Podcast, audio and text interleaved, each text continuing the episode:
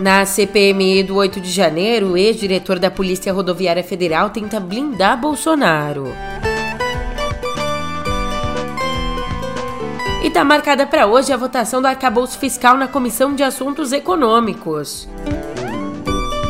Por fim, Lira diz que reforma da Previdência vai ser pautada na Câmara na primeira semana de julho.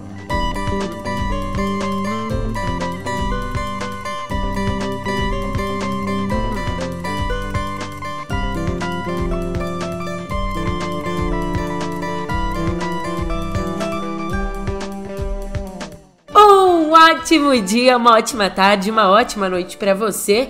Eu sou a Julia Keck e vem cá, como é que você tá, hein? Dia 21 de junho e o assunto ainda tá em 8 de janeiro. Não, na verdade, tá em 30 de outubro. Você já vai entender no pé do ouvido. Música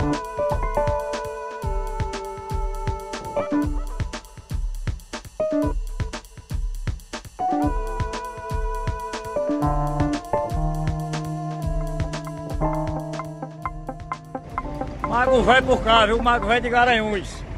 Aí, gente, o que é que revolta a gente? Hoje é dia 30 de outubro de 2022, dia da eleição. Aqui em Garanhuns, Pernambuco. Esse ônibus mesmo aqui, com o pessoal aqui, ó, que vai tudo votar. Tudo vão para o local de votação, ó. Todo mundo vai votar.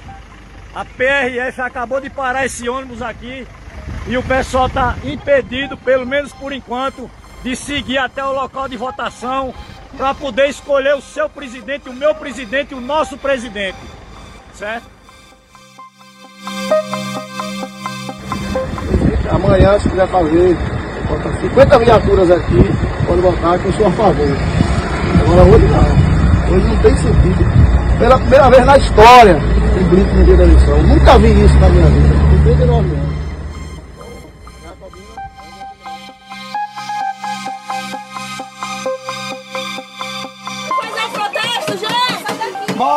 Lá. Os pneus aí.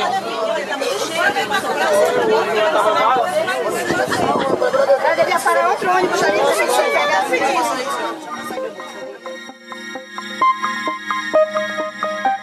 É, você acabou de ouvir trechos gravados por eleitores no dia 30 de outubro do ano passado, o segundo turno das eleições, quando a Polícia Rodoviária Federal abordou vários ônibus principalmente ali no Nordeste, atrapalhando todo o andamento da votação. Aí ontem, sabe como que o Silvinei Vasques, o ex-diretor-geral da Polícia Rodoviária Federal, você sabe como é que ele classificou as acusações de que usou agentes para boicotar ou dificultar o deslocamento de eleitores? Ele classificou essas acusações como a maior injustiça da história. Aqui dois memoriais, que são mais de 300 laudas que comprovam tudo que eu vou afirmar aqui hoje, que será encaminhado oportunamente, se permitido, à comissão para juntada nos autos, onde a gente vai ter a possibilidade, pela primeira vez, de combater esta que foi a maior injustiça já realizada na história da Polícia Rodoviária Federal, que nos próximos dias completa 95 anos.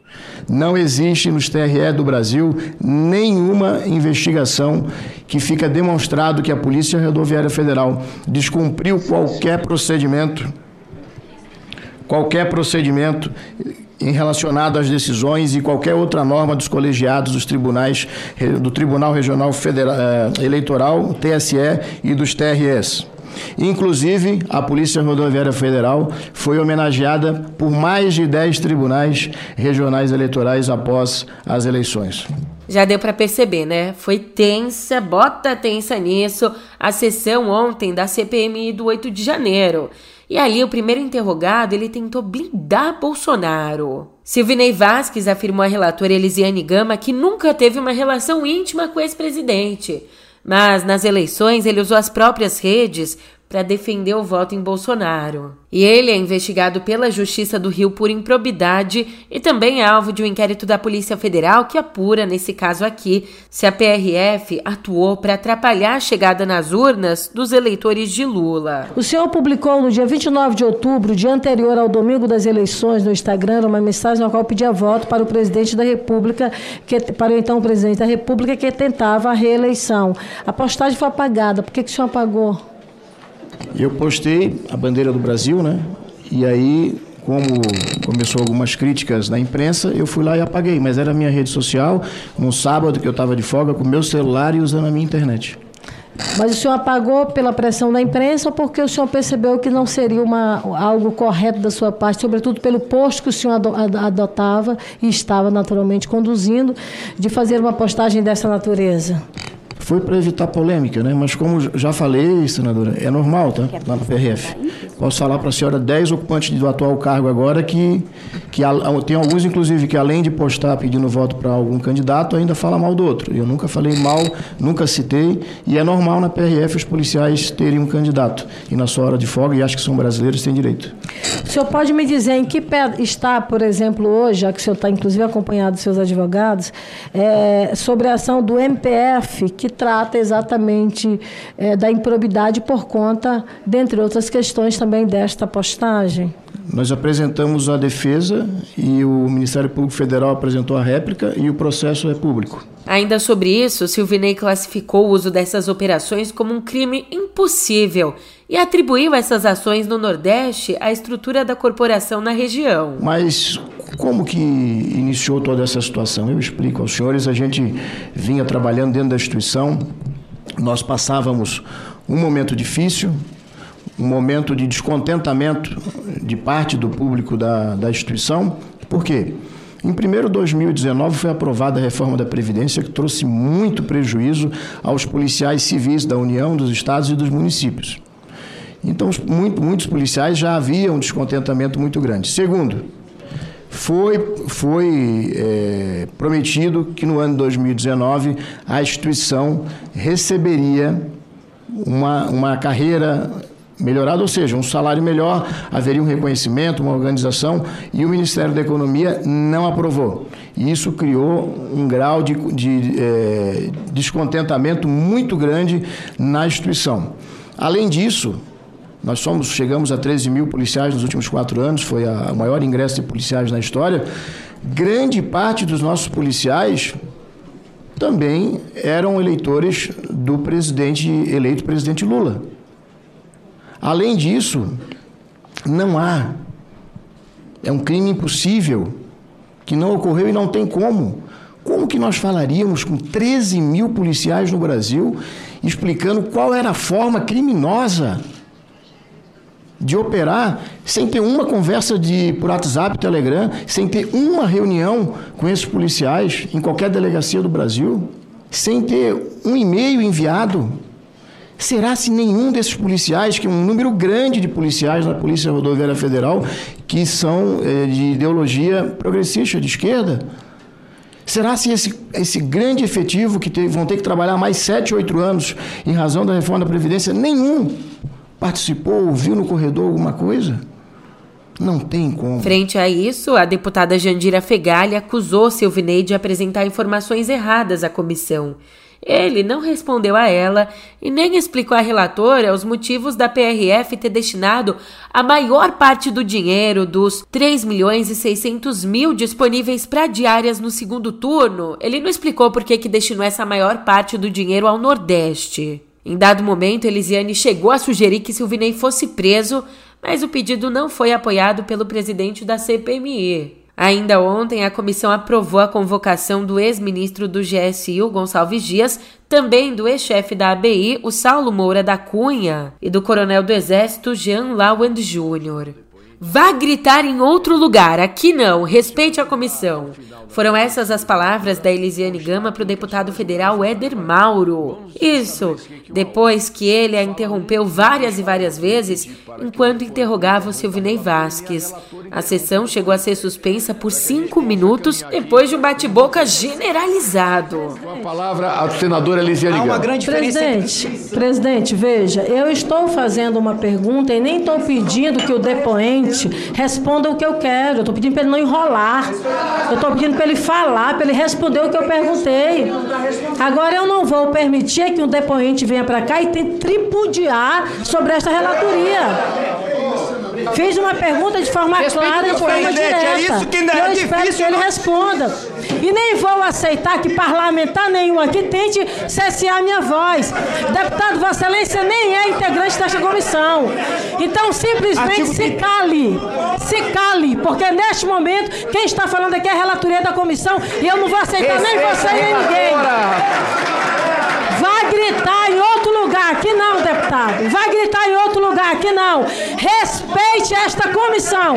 Cale sua boca. Respeite a comissão. Cale a boca. Foram cinco minutos dessa suspensão na CPMI, mas em outra comissão pediram mais tempo. Na Comissão de Assuntos Econômicos, a oposição pediu mais tempo para analisar o arcabouço fiscal. A votação, prevista até então para ontem, foi adiada para amanhã de hoje. Então, né, dependendo da hora que você está ouvindo o podcast, já pode ter acontecido ou não também, né? Bem, a votação como ela está aí prestes a acontecer, o relator Omar Aziz apresentou o parecer e propôs alterações no texto que foi aprovado na Câmara. Das 74 emendas apresentadas, o Aziz acatou 19, total ou parcialmente. Entre as principais mudanças, além de tirar o Fundeb o Fundo Constitucional do Distrito Federal, tirar eles da regra fiscal, Aziz acatou a emenda que exclui do arcabouço fiscal os gastos com ciência, tecnologia e inovação. E isso é bom, porque os gastos, né, com Portanto, Fundeb, que são os fundos destinados à educação básica. E os gastos com ciência, tecnologia e inovação, eles vão poder crescer acima do limite imposto pela nova regra fiscal. Bem, ele também acatou a criação do Comitê de Modernização Fiscal e deu ok aí a emenda que permite que o governo use receitas de venda ou privatização de empresas ou de outros ativos como mecanismo de ajuste fiscal. E aí, com todas essas mudanças, se aprovado na comissão, o texto segue para o plenário do Senado. Passou no Senado? O texto vai ter que voltar de novo para a Câmara, porque, né, teve todas essas mudanças, então vai ter que passar por uma nova análise dos deputados. Mudança vai, mudança vem, mas uma das coisas que o relator não mudou foi o período de cálculo da inflação para corrigir as despesas do orçamento, como o governo queria. A ideia do governo era voltar ao texto original para que a correção da despesa fosse pela inflação do ano anterior, de janeiro a dezembro, com a taxa de fato apurada até junho e a taxa projetada de julho a dezembro. Mas na Câmara isso foi alterado para a inflação em 12 meses até junho. E o que, que muda com isso? Como explica Miriam Leitão, abre aspas. Ocorre que exatamente este ano a inflação em 12 meses em junho será mais baixa do ano. A diferença é entre corrigir por 3,5% ou mais de 5%. Daria uma despesa maior de cerca de 40 bilhões. O que isso significa na prática é a diferença entre poder gastar mais ou menos no ano que vem. Aproveitando que a gente está aqui falando do caixa, do dinheirinho, o debate sobre a reforma tributária está maduro e deve ser pautado na Câmara na primeira semana de julho. Vou ganhar aí no meu aniversário uma reforminha, ou pelo menos foi isso que disse ontem o presidente da casa, o Arthur Lira. A gente procura sempre esmiuçando, destrinchando, dando oportunidades para que todos opinem e possam ter essa discussão bastante facilitada. E isso pode nos dar, eu não tenho dúvidas disso, um fator agregador dessa discussão para que a gente tenha, na primeira semana de julho, se Deus quiser, um resultado positivo na Câmara dos Deputados e que esse possa seguir para o Senado Federal.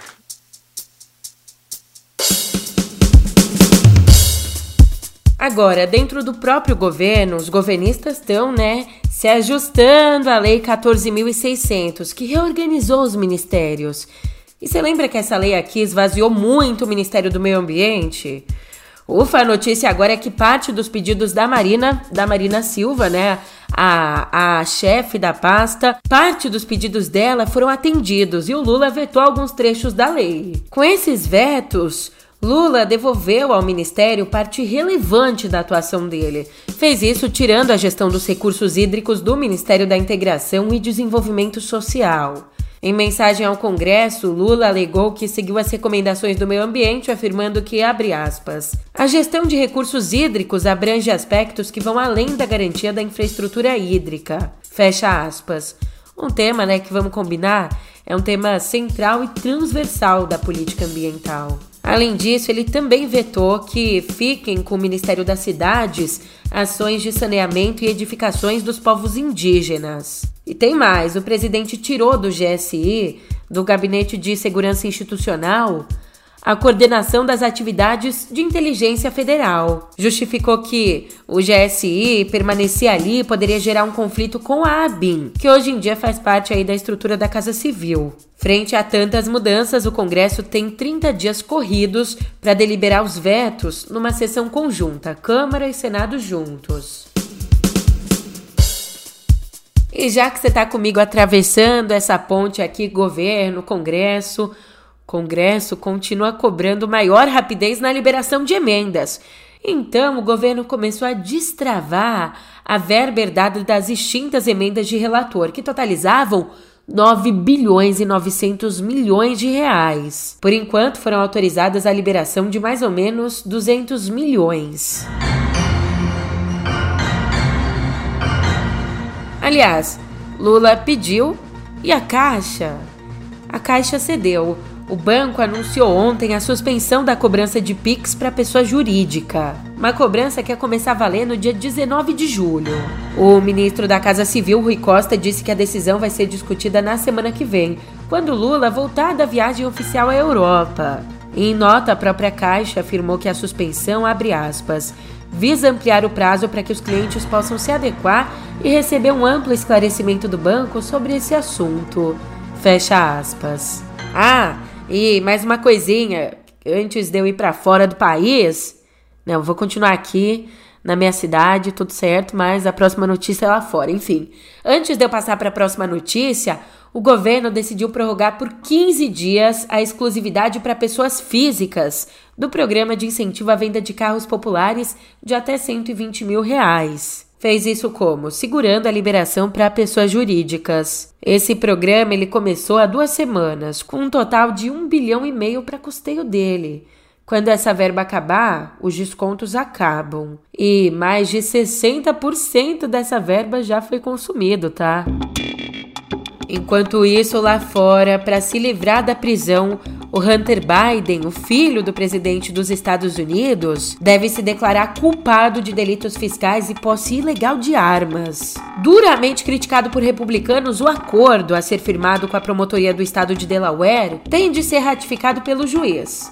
E para você entender o que está em jogo aqui, o Hunter, de 53 anos, foi dispensado da Marinha em 2014 depois de um teste indicar que ele usava cocaína. E aí uma investigação apontou que ele omitiu a dependência química em documentos para conseguir comprar uma arma. Além disso, o filho de Joe Biden também é acusado de omitir bens em declarações fiscais.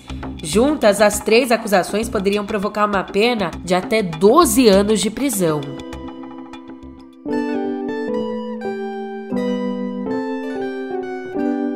Ó que notícia esperançosa! Pela primeira vez desde 2020, foram zerados os alertas de garimpos ilegais nas terras de Yanomami. Pois é, de acordo com o levantamento da Polícia Federal divulgado ontem, o território está há 33 dias sem áreas exploradas pelo garimpo. Aliás, antes, entre abril e maio, a gente já tinha uma queda aí de 93% nos alertas em comparação ao mesmo período do ano passado. Também, né, não tem nem comparação. Enfim, nesses meses, agora, nesses meses desse ano, foram 33 alertas contra 538 no mesmo período em 2022. E essa queda da atividade garimpeira, a gente já vem vendo ela desde o comecinho do ano, quando as operações da Polícia Federal foram deflagradas contra os criminosos na região. Lembrando, né, que a terra Yanomami é o maior território indígena do Brasil, com mais de 10 milhões de hectares, um tamanho parecido com o do estado de Pernambuco. Agora que a gente começou com esperança, infelizmente, uma notícia muito, muito triste. Morreu ontem a segunda vítima do ataque à escola estadual professora Helena Collodi, em Cambé, no Paraná. O jovem Luan Augusto, de 16 anos, estava internado em estado grave ali no Hospital Universitário de Londrina depois de ter sido baleado na cabeça. Criminoso de 21 anos foi preso no mesmo dia. E além do Luan, ele também matou a namorada do Luan, a Caroline Verri Alves, de 17 anos.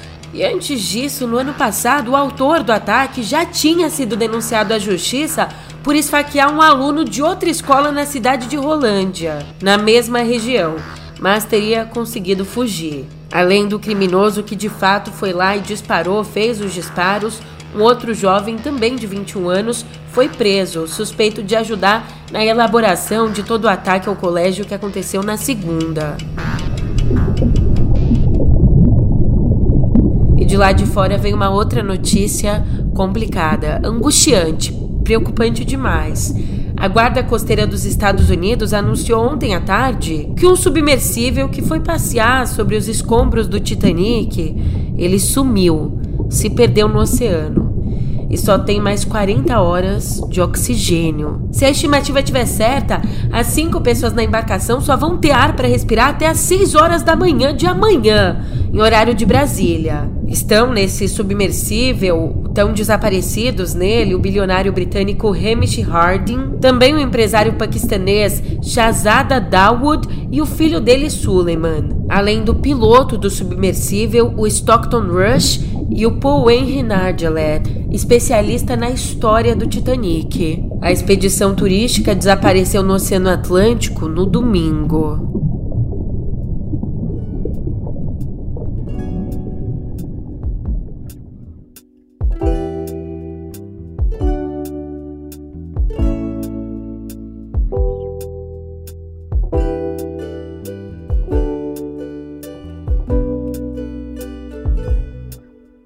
Uma invasão aqui em cultura. Cotidiano digital, inteligência artificial chegou até aqui e tá tirando sono de muitas categorias em todo o mundo, entre elas a dos dubladores.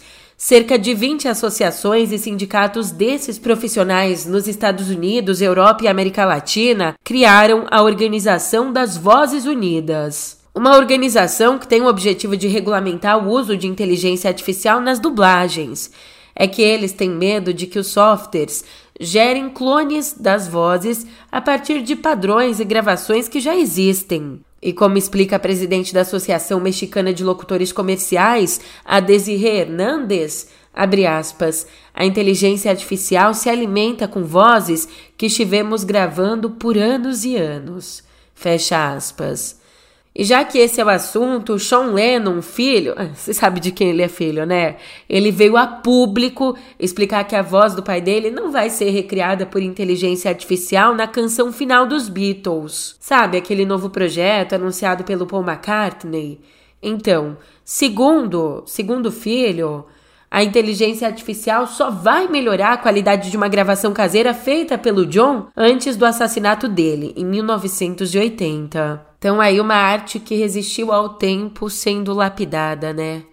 Agora, hoje, tem mais arte tentando resistir. O Museu do Louvre, em Paris, está exibindo cinco ícones bizantinos que fazem parte originalmente do acervo do Museu Kanenko, de Kiev obras que foram retiradas da Ucrânia como medida de segurança por conta da invasão do país pela Rússia. E ainda outras 11 peças mais emblemáticas e frágeis estão em restauração. O presidente do Louvre disse que, aspas, é pouca coisa em meio a um oceano de tristeza e desolação, mas é simbólico. E ele disse isso ressaltando a importância de salvar esse patrimônio milenar no coração da Europa. E infelizmente a gente tem a estimativa de que 468 centros culturais ucranianos já tenham sido danificados ou destruídos por ataques russos. Voltando ao Brasil agora, a gente não volta sozinho. Eu acho que era melhor a gente voltar sozinho, viu, do que mal acompanhado, mas o ex-líder do Smiths, uma das mais celebradas bandas dos anos 80, o cantor inglês Morrissey, anunciou duas apresentações aqui no Brasil. Apresentações que integram a turnê de seus 40 anos de carreira. Ele vai cantar em São Paulo, aqui em São Paulo no dia 27 de setembro, em Brasília um pouco depois, dia 30. Tradicional militante vegano e LGBTQIA+, nos últimos anos, o Morrissey chocou antigos fãs ao assumir posições de extrema, extrema direita, com declarações racistas, como quando disse que o Obama é branco por dentro, também com declarações xenófobas, como quando disse: você não pode negar que os chineses são uma subespécie. E é claro, também nesse pacote todo, declarações misóginas. Mais uma frase bomba dita por ele. Madonna é o mais próximo de prostituição organizada que existe. O que, que acontece com essas pessoas, hein?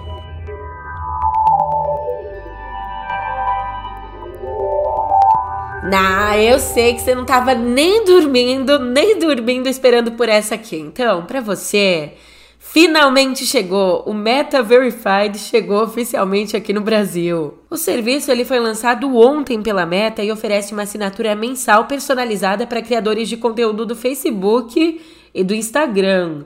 E aí, além do selinho de verificação, a novidade também conta com proteção contra perfis falsos e suporte de uma pessoa real para resolver problemas na conta. Ah, disso a gente estava precisando, né? Em, em, meio a tanta inteligência artificial, uma inteligência humana, pelo amor de Deus! De começo, o recurso ele foi liberado na Austrália e na Nova Zelândia. Depois, o Meta Verified foi expandido para os Estados Unidos, Reino Unido, Canadá, Índia e agora Brasil. E ó, apesar aí das comparações com o Twitter Blue, o serviço de assinatura paga criado pelo Elon Musk, o vice-presidente da Meta e líder em novas experiências de monetização, o Pratiti Ray Chowdhury afirma que o novo serviço da Meta foi desenvolvido com base nos feedbacks dos clientes. E por aqui o custo mensal da assinatura é de 45 reais, caso você compre pela web e 55 reais se você comprar pelo app, seja dentro de iOS ou Android. Tem que ser trouxa para gastar dinheiro com isso, hein? Cavalo. Não vou por isso no, no Foi uma opinião pessoal, tá? Se eu resolver pôr.